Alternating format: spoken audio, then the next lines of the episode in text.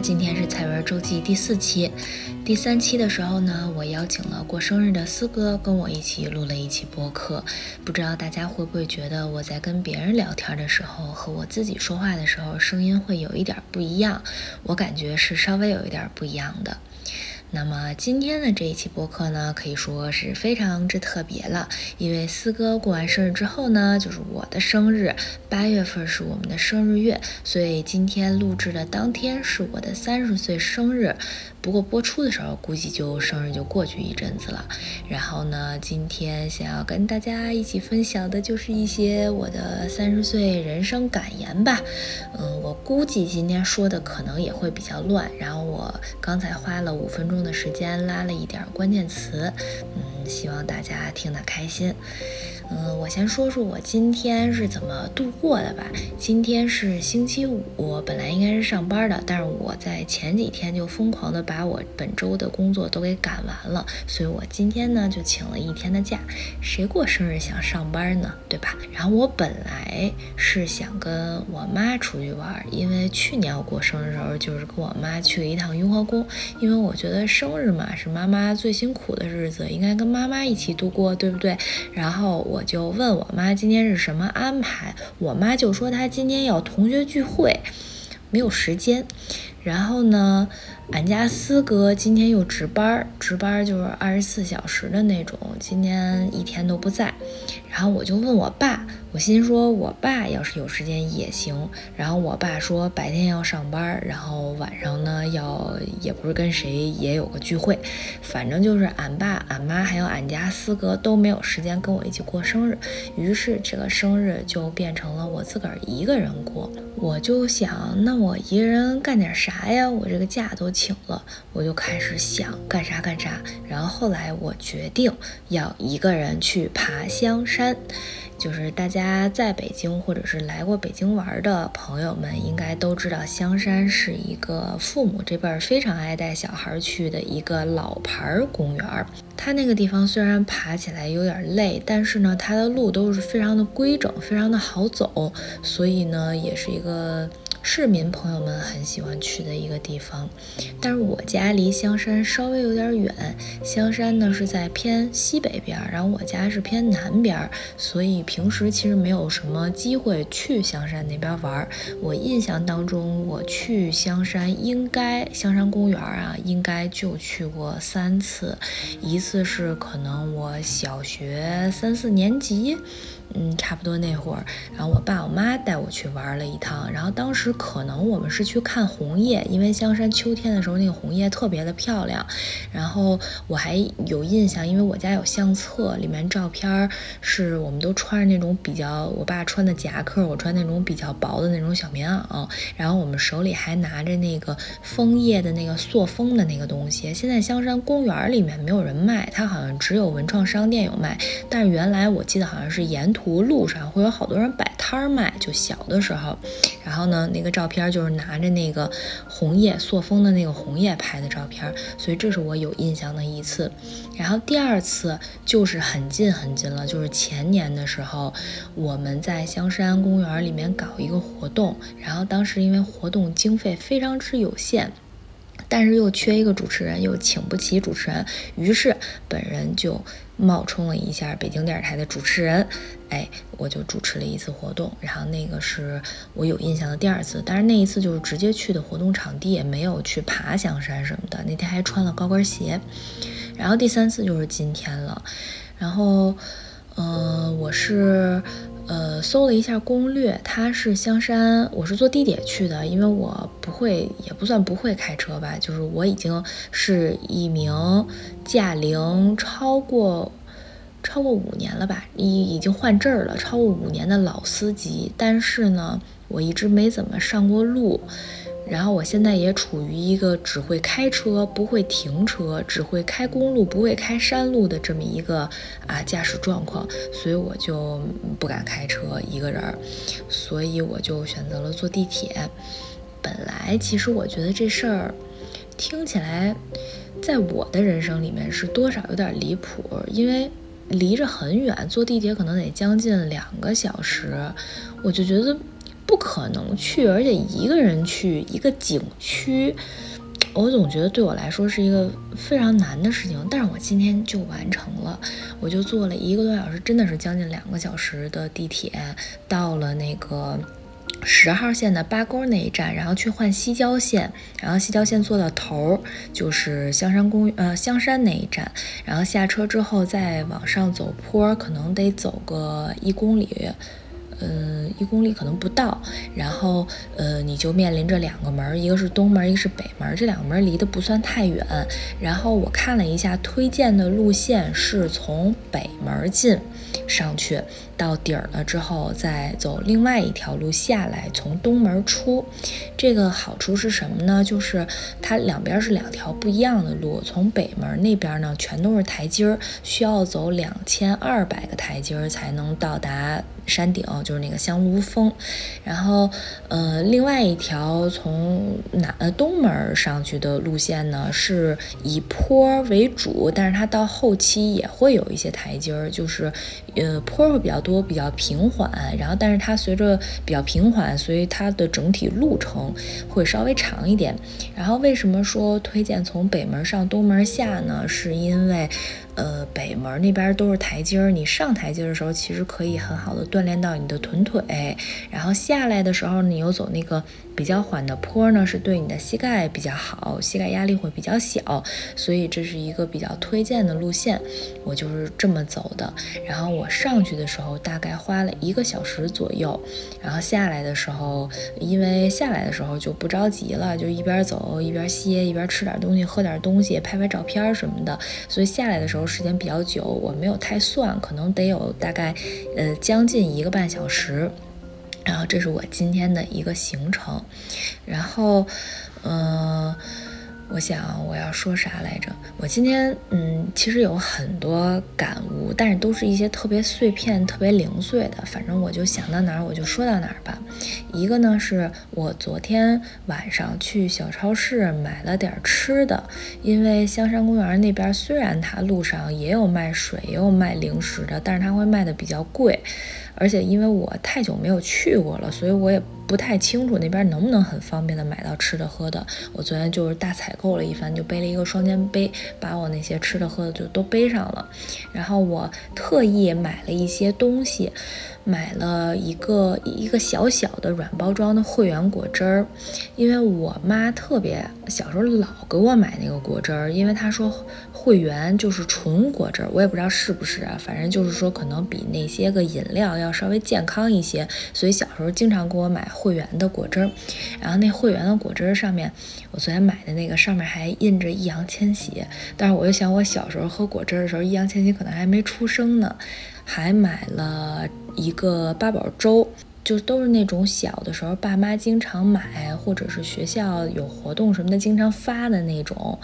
有点粗制滥造的那种小零食。但是给我的感觉特别幸福，就是因为小时候走过那条道，有一些微弱的记忆，然后你吃的喝的东西又都是小时候你很喜欢的，你就感觉，嗯，身在大自然里。嗯，是一种特别原始的状态哦。我还没有跟大家说为什么我选择去香山公园，其实是有两个原因。第一个原因是前两天我听到一个播客里面有那么一道选择题，就是两个人在探讨，就是说是更喜欢海边还是更喜欢山林。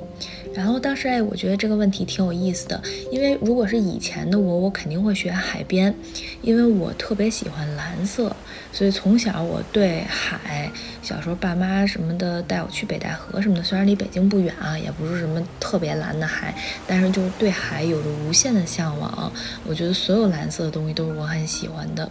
但是现在我突然面对这个选择题的时候，我会想说，好像我现在的我更喜欢山林多过于海边。我不知道是不是因为我不会游泳的原因，每次我到海边的时候呢，我都觉得我只能看海，或者是我只能踏浪，我就会觉得我跟海，嗯，是有一点距离的。我是我，他是他，是两个东西。但是山林对我来说，就是山啊、树啊、植物啊，包括鸟叫声，有一些小动物什么的，给我的感觉是特别有包裹感的，因为你很容易能够走进那个环境里面，然后它的空气的湿度啊，然后树林里面那些小虫子、小松鼠、小鸟的那种叫声、稀稀疏疏的声音，然后风吹树叶，然后那个树叶也撕拉撕拉的，然后你看到那个一大片一大片的绿色，一大片一大片的棕色，那个感觉你会觉得你真的置身在那个环境里面。就是给我一种更加更加治愈的感觉，所以现在的我可能面对这个选择题，我会更加喜欢山林多一些，这是第一个原因。第二个原因是，我觉得，我觉得我算是一个比较有仪式感的人，我希会希望我的生日能够。有一些典型代表意义。为什么选择去爬山呢？是因为我想把我这一天的活动贡献给运动。因为运动，我小时候是完全不运动的，但是我前几年开始规律的运动之后。运动给我带来了很多改变，不光是身材上的改变，生活节奏和方式上的改变，它给我很多新的思路，也带给了我很多勇气。然后，由于运动可能影响到了我的心态，致使我在生活中面对一些困难或者选择题的时候，我有了一个新的思路，就是运动这件事儿本身，生发出了很多对我来说非常好的。嗯，这叫什么辐射？所以我就觉得这一天我应该要做一件跟运动相关的事情，所以我选择爬香山。嗯，然后再说回来，刚才说到哪儿了？然后就是说那些吃的喝的都是小的时候的嘛，然后就有一种返璞归真的感觉。然后我今天在路上还遇见一个小孩，是当时我都已经下山了。遇到一个小男孩跟他妈，他们俩刚上山，然后那个小男孩和他妈就明显已经有点气喘吁吁了，确实挺累的，天儿也不凉快。然后呢，但是这个小男孩他可能我觉得也就是幼儿园或者顶多小学一年级那样不大。然后他就看那地上有好多狗尾巴草，然后他就跟他妈说说妈妈，咱俩一人揪一根狗尾巴草。揪完了之后，咱们呢就能够突破极限。反正就是他有点半嚷着说的这句话，我就觉得特别好玩。虽然在这里不提不提倡大家去揪小植物，但是我还是觉得这句话有一点治愈到了我。就是你重新再经历小时候的事情，你会突然感觉获得了小时候的那些勇气。小时候的勇气其实就是像这个小男孩一样，他就。没想那么多，就是想着我揪了这个狗尾巴草，我就获得了超能力。我有了超能力，我就能够突破人类的极限，我就能够勇往直前，就能够登上顶峰。就是那种特别天真的一往无前的勇气，我觉得嗯特别棒。这是我遇见的一个小男孩跟他妈。然后今天一路上还遇见了很多路人，我不知道大家，大家对一个人干一些事儿。有什么想法吗？我原来我其实挺害怕一个人的，因为我本身就是一个。胆儿小的人，而且我面子又特别薄，我觉得一个人好像是孤单的象征，好像是因为你没有朋友，没有人爱你，所以你才会变成一个人。所以一个人去做一些事情呢，你的身边会有一些目光注视着你，就会觉得说，哦，你这个人肯定是怎么怎么样，所以才没有人跟你一起吃饭，所以才没有人跟你一起玩。所以我以前是很。害怕一个人做一些事儿的，但是我现在越来越觉得一个人简直是太自由了。我发觉你一个人走在路上的时候，你好像更容易和身边的一些陌生人产生一些很神奇的交织。你们可能会对话，如果你身边有一个同伴的话，你们俩聊天，你们其实没有任何人需要跟。其他人说话，所以可能当然两个人或者是三个人或者是更多的人一起玩，也有它独特的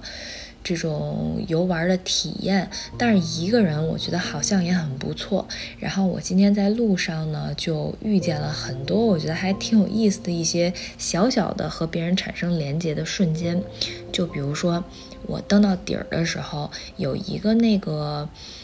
是，嗯，不知道叫什么，是不是就是许愿墙啊？就是那有一些红色的栅栏杆子，然后呢上面系了一些红绳儿，然后大家把那个许愿板就系在那些红绳上，然后就一大片，那个是不是叫许愿墙？然后我就买了一个，然后它上面有好多字儿，什么福寿安康，什么财源广进，学业有成，什么之类的，我就挑了一个我最喜欢的蓝色的，上面写着平安喜乐还是平安健康，我不记得了，反正就是一个跟平安相关的蓝色的一个许愿板儿，我就写了我自己的愿望，然后我就记在那个许愿墙上了。然后我记完了之后，我就开始读，呃，旁边的人都写了什么？有很多人说什么，嗯。奶奶生病啦，希望奶奶能够和病魔成功抗争之类的。然后有的人一看就是小孩儿写，说是什么我一定要追到谁谁谁，还有说我一定要考上清华。然后还有一个我觉得特别搞笑的是，说我一定要走在今年走上物理巅峰，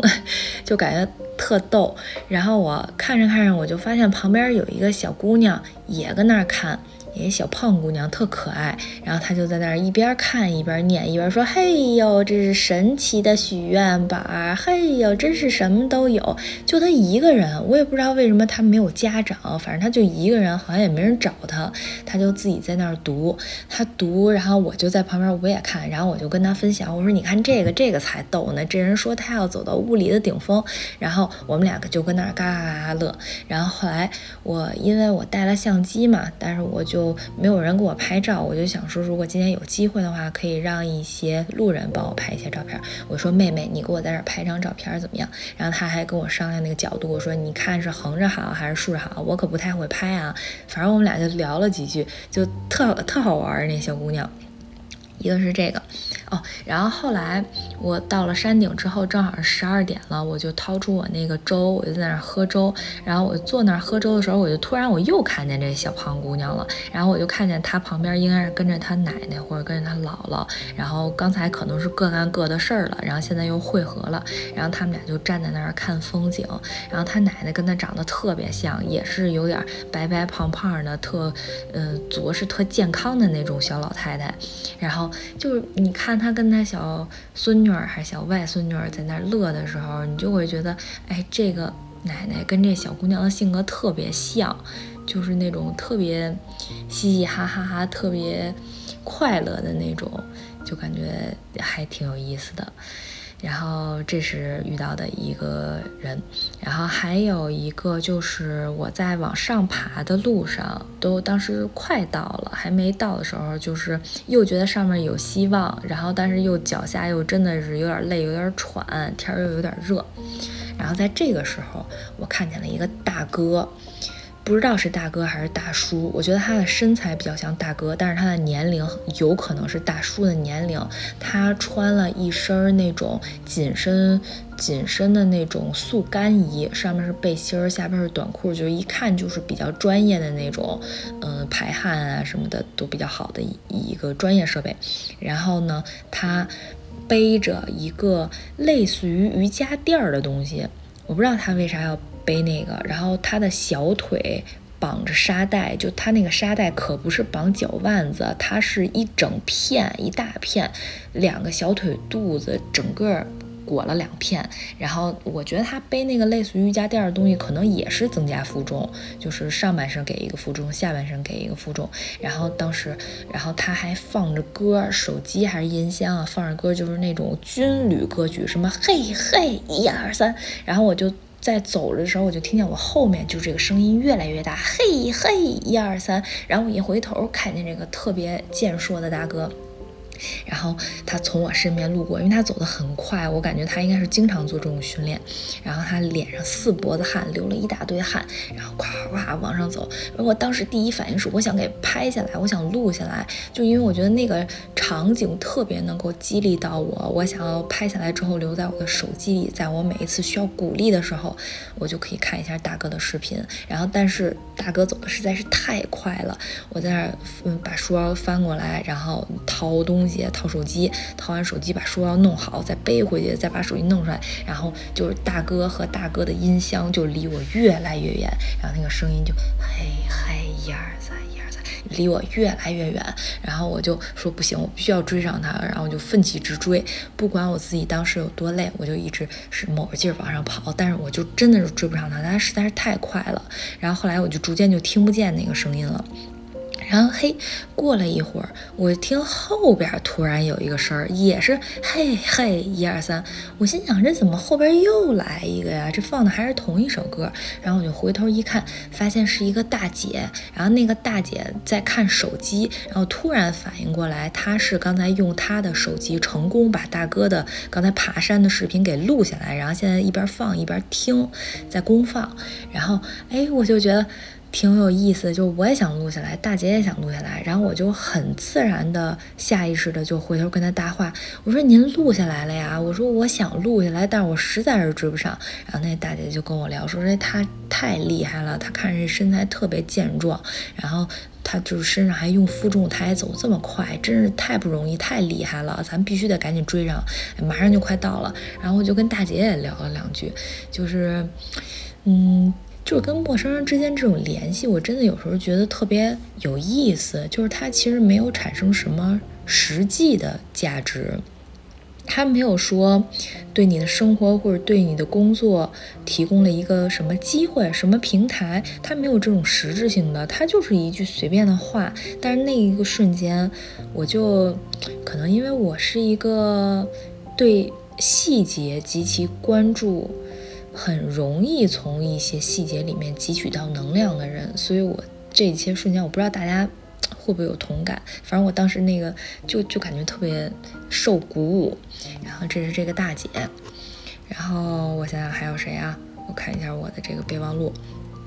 哦，然后还有一个就是呃。我在下去的时候，然后那个地方已经开始是坡了，但是那个坡呢，嗯，不是很规整，然后坡度又稍微有点大，然后下的时候其实对膝盖也是有一点小小的压力的。我就在那儿慢慢走，然后就看我前面有一个，呃，叫奶奶可能有点叫老了，就是。大妈吧，大妈，然后她倒着走，因为她倒着走可能对膝盖的压力就会小一点儿。然后她那后面倒是全都是坡，没有台阶儿什么的，她可能看好了。然后呢，她杵着一个树干儿，呃，树枝儿，然后她就倒着走，然后走走走，然后我就在她上面，我们俩相当于面对面嘛，我正着走，她倒着走，然后走走走，然后突然那个路吧，就是前面是比较平整的，然后后面有一些那个石头有有一点点凹凸不平的，然后她。就有一个地方打了一个磕巴，差点摔倒，然后我就赶紧说：“我说哟，您小心，这后边这个稍微有点不平，你得注意点。”然后那个大妈就看着我，嘿嘿嘿嘿，就那样笑。然后我一瞬间我也冲着她嘿嘿嘿，我们俩就一起嘿嘿嘿，就是那个大妈。她的那个笑给我的感觉是，就是特别像小的时候做作业偷懒了，然后被家长发或者老师被发现的那种，有点偷偷摸摸的那种，嘿嘿嘿被发现了那种感觉。然后我嘿嘿，我也不知道我为什么要嘿嘿嘿，反正就是当时我俩一起嘿嘿来着。后来我就往下走了，因为大妈走得很慢，所以后来我们也没有再遇到。嗯，好像碰见的哦，还有一个，还有一个就是我在下山的时候，在有一个地方遇到了一个分岔路，有一边是台阶儿，就台阶儿比较多，有一边是偏坡。哎，我一下我就有点懵了，因为我还是想走那个坡，因为我膝盖也不太好，我还是不想走台阶儿走太多。然后呢？我就想走坡，但是我又不确定哪条路下去之后会是那个缓坡，所以那个地方又没有路牌，我就觉得很奇怪。因为一般遇到分岔路都会有一个路牌指一个箭头。让你去哪儿，对吧？然后但是那个地方没有，然后呢，那个时间段又是下午十二点多一点那会儿，可能上山的人、下山的人都比较少，就没有路人可以问，所以我就在那儿站了一会儿，我就想说上来的人或者下去人我问一问，然后我再跟着走，正好歇一会儿，我就在那儿站着。然后过了一会儿，我就看见有一个，这应该可以叫是叫奶奶了，我觉得应该有六七十岁，还很瘦，然后她除了两。两个登山杖，一左边一个，右边一个，就是很瘦，然后短发，很利索的一个小老太太。然后她从上面往下走，然后我离得老远，我因为就我们俩人，然后我就冲着她喊，我说：“那个您您好，您知道就这两条路哪个是去东门的吗？”然后呢，她就特别像小学生回答问题一样，特别激动跟我说：“我知道，我知道，我真的知道。”就是特别特别可爱。然后呢，她又跟我说说。这两条路在三分钟之后，他们就会相遇，他们就会合一。然后，但是这边坡比较多，那边呃楼梯比较多。咱们为了膝盖好，咱们要走那个坡，走这儿。然后呢，他就走这坡，然后我就跟着他走那坡。然后我就跟着他屁股后头，他走还挺快的。然后他走着走，我感觉他应该是经常来。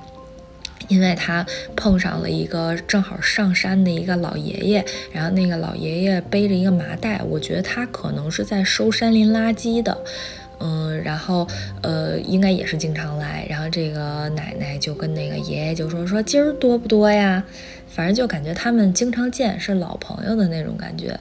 然后后来一路下去，就是这个，嗯，奶奶就一直在鼓励上来的路人，就因为我们下去这条道也有人走这条道上来嘛，她就说，哎，没多长时间了，二十分钟，还有几百节台阶，加油加油！然后他就一直在鼓励那个路人，然后我在后面我也被鼓励到了，然后我路上遇见，比如说有那个妈妈带着孩子，那孩子说，妈妈怎么还不到？还有多远啊？然后我就主动跟他们搭话，我就说，哎呀，没有几个台阶了，咱已经走了三分之二了，还剩最后一点儿，我就开始鼓励其他人。哎，这种互动给我的感觉相当相当的治愈。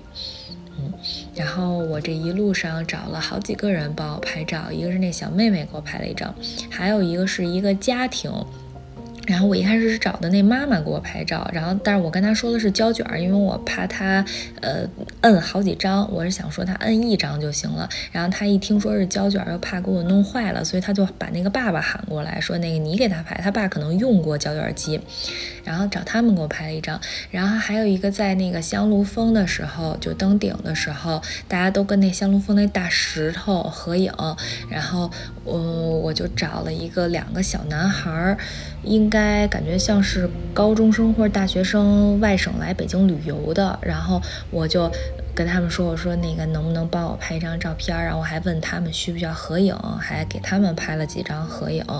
然后他们给我拍了一张。然后还有一个也是在山顶的时候找了一个保安大哥帮我拍了一张。然后后来在下山的时候，因为我那个相机有那个自拍。倒计时，我就找了两个垃圾桶，垫着纸，把那个相机放在垃圾桶上，给我自己盲拍了两张照片。嗯，不知道拍的啥样，我甚至都不知道那画面里有没有我。嗯，也有可能没有脚，也有可能没有头，都是有可能的。到时候洗出来就知道了。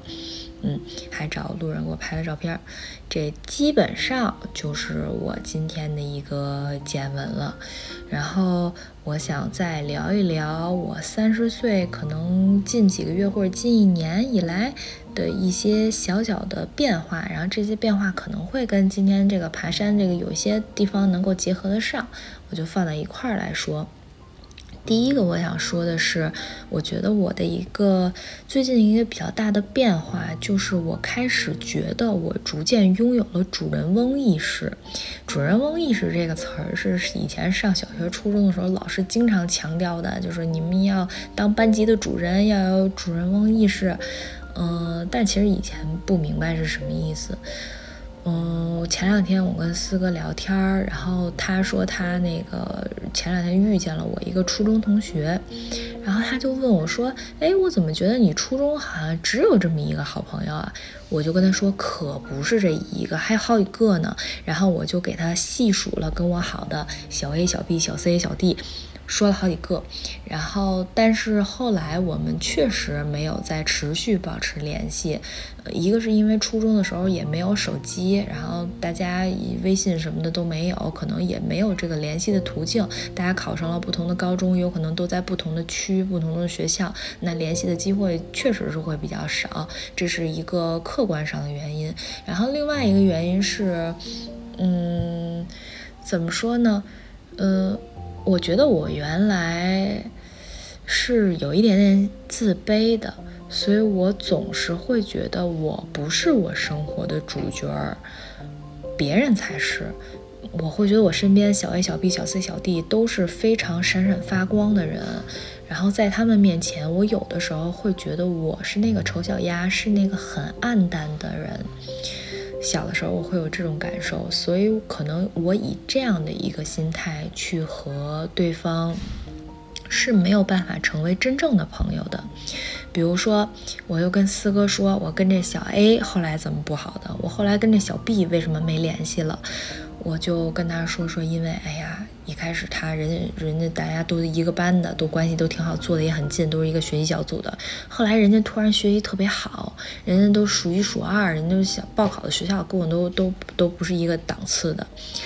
然后我就。就没有自信，所以我后来就慢慢可能就觉得我还是不要打扰人家的生活比较好。然后还有一个女生呢，是当时跟我特别好，然后我们俩身高也很相近，坐的也很近，然后平时我也经常给她带个酸奶啊什么的，我们俩就绕着教学楼一圈一圈的遛弯，一边遛弯一边互相提问，就是最近要考的试的一些这个常用知识，我提问你一个，你提问我一个，我俩就关系就特别好，而且父母都互相认识，然后周末也。有一起约出去玩过，我真的当时觉得我们会是很好的朋友。但是后来在上学期间，我们就已经渐行渐远了。当时我认为渐行渐远的原因，是因为他从一个跟我学习成绩差不太多的人，突然不知道为什么，突然可能开窍了吧，可能是，然后他就突然考了一个年级非常靠前的一个名次，然后后来几次考试都还比较稳定的，就是都还不错，然后。嗯，我原来一直怪罪这个女生，我觉得她是因为瞧不上我了，她觉得她要跟学习好的女生一起玩，不要跟我玩了。但我现在回忆，我觉得也有可能是因为我自己的心态不好，就是可能我在面对她的那个变好的这个变化的时候，可能我也会有一些嗯不适应、紧张、自卑等等的。就是会让我没有办法以一个平等的心态去和对方交朋友。我说到平等这个词，就代表那个时候我会认为，比如说外貌或者是学习成绩的，你高我低还是你低我高，这些东西是嗯比较唯一的评判标准。但是现在为什么我突然说我觉得我更有主人翁意识了？是因为我觉得。每个人到底是一个什么样的人？他的评价标准是非常的多元的，可以说是外貌怎么怎么样，可以说是身材怎么怎么样，可以说是学习成绩或者工作单位怎么怎么样。他一样也可以是这个人。是不是一个善良的人？这个人是不是一个真诚的人？这个人是不是一个诚实的人？这个人是不是一个乐于助人的人？这个人是不是一个勇敢的人？这个人是不是一个坚持的人？如果你要是用那些大家能够想到的特别功利的标准，那你可能就会给人分成三六九等，那你也可能会给自己一个评分。这个时候，你和其他人在交往起来的时候，它就不是一个平等的关系。嗯。所以我逐渐慢慢觉得，我是我剧本里的主角儿。我在我的剧本里面是最漂亮的、最厉害的、最聪明的、最勇往无前的。就是所有的好词儿都是我的，因为我是主角儿。然后，当我有了这样的一个心态的时候，我会发现我跟别人的交往也变得更加的轻松和自在，因为你不会再用世俗的标准或者说是功利的标准去，嗯，去判断对方到底是比你高还是比你低。你们都是一样的，因为你是你剧本里的主角，别人也是别人剧本里的主角，大家都很好。大家只是说活成了不一样的样子而已，所以这个是我突然间意识到的一个变化。然后还有怎么说呢？嗯，就是我是我剧本里的主角，所以我也意识到了，说我得对我自己负责。就比如说。我认为我的快乐需要靠我自己来寻找。我觉得我以前在没有那么自信的时候，我很多时候是把我的快乐依附在别人身上的。我会觉得别人今天送了我一个礼物，那我就开心；别人比如说夸我考试考得好，哎，那我就开心；别人比如说觉得我懂事儿，我就开心。就所有我的快乐，我觉得都是基于外界。或者是别人给我的，但是当我有了这个主角意识的时候，我会逐渐发现我的快乐需要靠我自己寻找。我，呃，前几年刚工作的前几年，其实是有一段特别不好的职场经历的。这个我不知道以后能不能跟大家分享，因为其实好多细节我自己已经不记得了。我是经历了几年很严重的职场 PUA。嗯，也是给我的心灵带来了非常大的伤害，我整个人的状态也特别不好。那几年我一直觉得我生活是被灰色而笼罩的，有那么一段时间。然后我在二零二零年的时候，呃，情绪状况达到了最糟糕的状态。二零二零年的确也发生了很多事情，再加上。反正就很多事情，很多因素加在一起吧，然后那一年就感觉情绪上是有点爆发了。然后当时我就是每天就不想离开我的屋子，不想离开家，不想穿衣服，不想出去，就觉得去哪儿都一样，没有开心的事儿了。当时就是这个状态。然后后来有一次。嗯，那阵儿我记得也是三四月份，刚刚开春儿，然后我就跟四哥去了一趟公园儿。我们俩说好像是清明节，我们俩说那出去小溜达溜达吧，就找了一个离家很近的、很近很近，走着就能到的一个小公园儿。然后那一天我感觉到非常的震撼，是我到了那个公园儿之后，我发现每个人都好快乐，就是有跳广场舞的。有跳扇子操的，然后有散步、有跑步的，有打乒乓球的，然后有带着小孩去捞鱼的，有放风筝的，然后有唱歌的、吹萨克斯的，就是我觉得大家都好开心啊，我就。突然就觉得说，大家其实都在努力寻找快乐。其实不是每一个人的生活都特别如意，每一个人的生活都是甜美的。大家生活其实都有很苦涩的地方，只是每个人苦涩的地方不一样，而且彼此可能互相不相通，没有办法理解。大家生活其实都是有苦涩的成分的，但是大家仍然在很努力的去寻找快乐，寻找那个能让苦涩的生活变得更加甜起来的那些东西到底在哪里？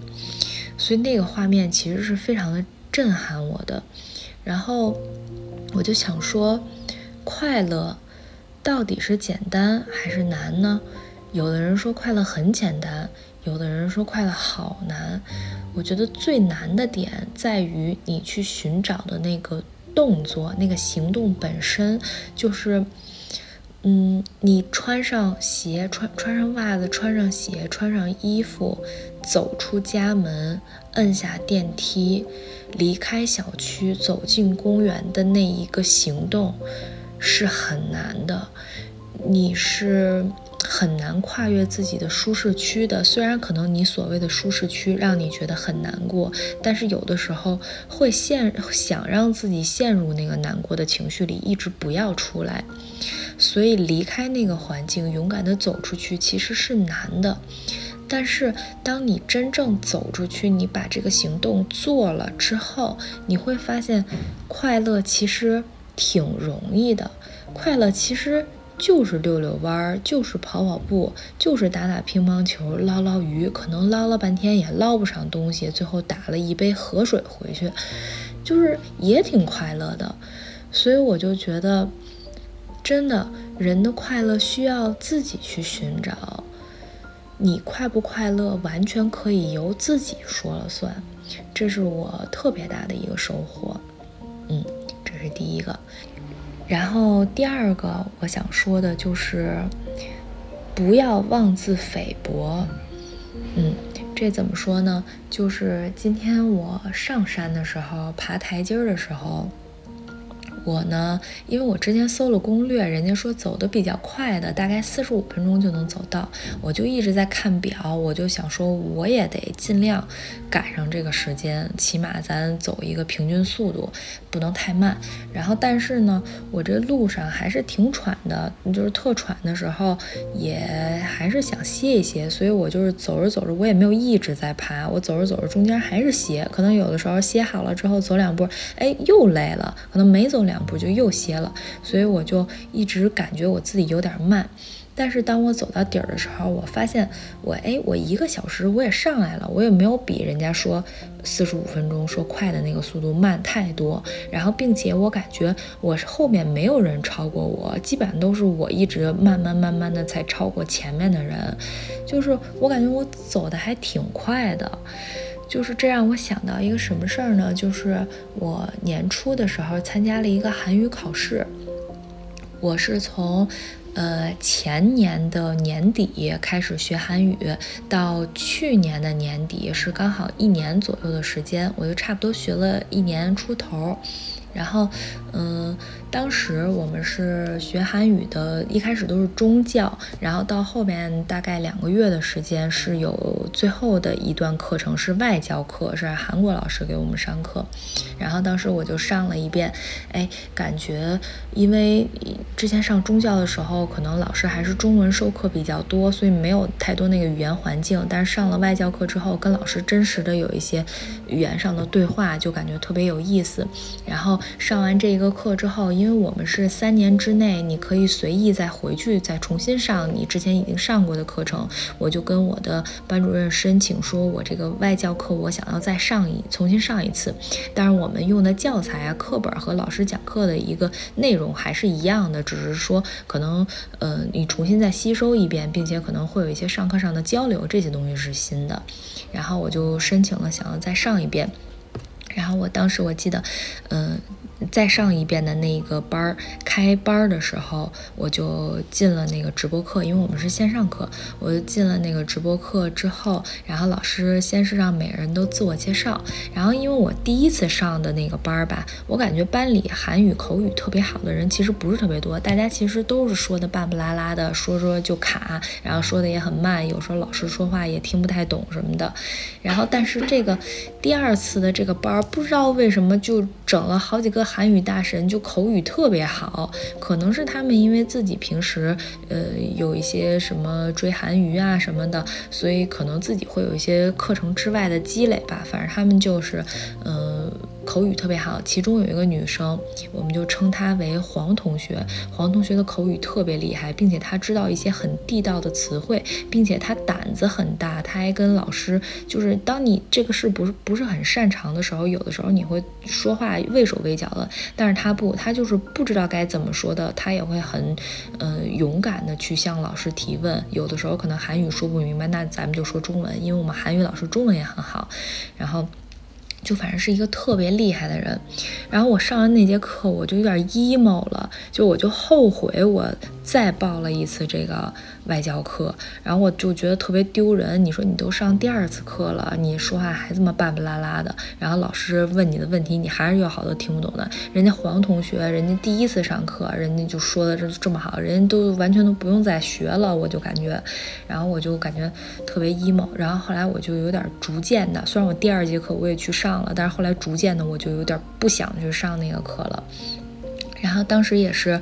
刚好赶上，呃，这个节骨眼之后，再过两个月有一个韩语考试，因为每年中国就考两次，然后我就想说，我我既然已经学学了一年多了，我就想去做一个考试，去检验一下自己的成果。虽然我考试也没啥用，我用不上这个，完全是出于兴趣爱好学的。然后我就想说，参加一次考试。我参加考试呢，后来我就干脆利用参加考试的这个事儿，我就把我这个外教班放弃掉了。我就美名其曰说，我需要更多的时间去备考。于是我后来就彻底就不上那个班了，我就开始备考。然后备考了一个月左右，然后我们这个学校开设了一个专门考前冲刺班，然后就所有报考成功了的考生会进到这个班里面，在呃每天的基础课程之后的两个小。小时要再上就是备考的课，然后当时我就进了那个班儿，进了那班儿之后，我突然发现黄同学也在，就是黄同学也要参加这次考试，我就心想完蛋了，人家肯定人学这么好，人家肯定考得特别好，然后跟他一个班，我就特别有压力，因为我们平时有一些课后练习也都是线上的，然后你是可以看见别人的得分的，你就看你自己特别认真、特别努力，吭哧吭哧，你做题的时间比人家长，但是你答题答的又比别人差，然后我们有时候上课那个冲刺班的老师带着我们做一些练习题的时候。然后，嗯，就是说三二一，大家敲答案。然后黄同学每次他有的时候他敲的答案会跟其他人都不太一样，但是每一次就一定是黄同学答对，就他真的实在是太厉害，他就是一个考神，简直就是。所以我当时就一度就特别没有自信，然后我就觉得我自己肯定考的不如人家。然后后来考完了之后，考完了之后我也觉得我考砸了，然后好多题就是也。也没有时间做，而且当时我听力的时候还犯了一个非常大的失误，就是他当时是在试音，试完音之后他没有一个提示语，他就直接播正式的题了，然后我就以为一直在试音，所以前几题我就完全就没听，而且前几题又很简单，很容易拿分，就那几题我就完全错过去了，因为我在看后面的题，想给后面一些比较难的题争取多一些的时间，所以就犯了一个很大的失误，我当时就就觉得肯定会考得很差，甚至可能都。过不了关，然后，呃，考完试之后也挺 emo 的，然后后来又过了。一个月一个多月吧，然后出成绩了。出成绩那天，嗯，大家都查成绩，然后在那个冲刺班里跟老师报告。因为韩语它的那个考试是分一级到六级，然后一级、二级是初级，三级、四级是中级，五级、六级是高级，六级是这个考试里面的最高等级。然后当时我报的考试是中高级，就是说你有可能考到三级，考到四级，考到五级，考到六级，你有可能三级都没考过，就是有这。这种五五种成绩的可能性，然后当时那个大家就报告说，哎，老师我过四级了，老师我我过三级了，然后哎呀，老师我我这次三级都没过，就有很多人在报告分儿，然后我就不敢查，因为我觉得我肯定考得很差，然后当时黄同学。我非常紧密的观察黄同学有没有来报成绩，后来黄同学报了，他报了一个一百九十四分，是五级的成绩，就是当时群里没有人考到五级，群里最高的人就是四级，大家已经说恭喜恭喜，好厉害好厉害。然后黄同学考了五级，我就觉得果不其然，人家大考神，第一次考试就考得这么好，然后我就一直不敢查成绩，后来到了晚上。临睡之前，我心想，要不然还是查吧，因为我不查吧，他也是这个分儿；我查他也是这个分儿。我查完了，大不了考得不好，我就不告诉老师，不就完了吗？然后我就去查分儿，然后打开那个成绩界面的时候，我整个人都傻了。我也考了一百九十四分，我跟黄同学考了一模一样的分，我也考五级，我是我们冲刺班里边和黄同学我们两个唯二两个考到五级的人，我们俩是最高分。我当时就是眼泪一下就下来了，就是。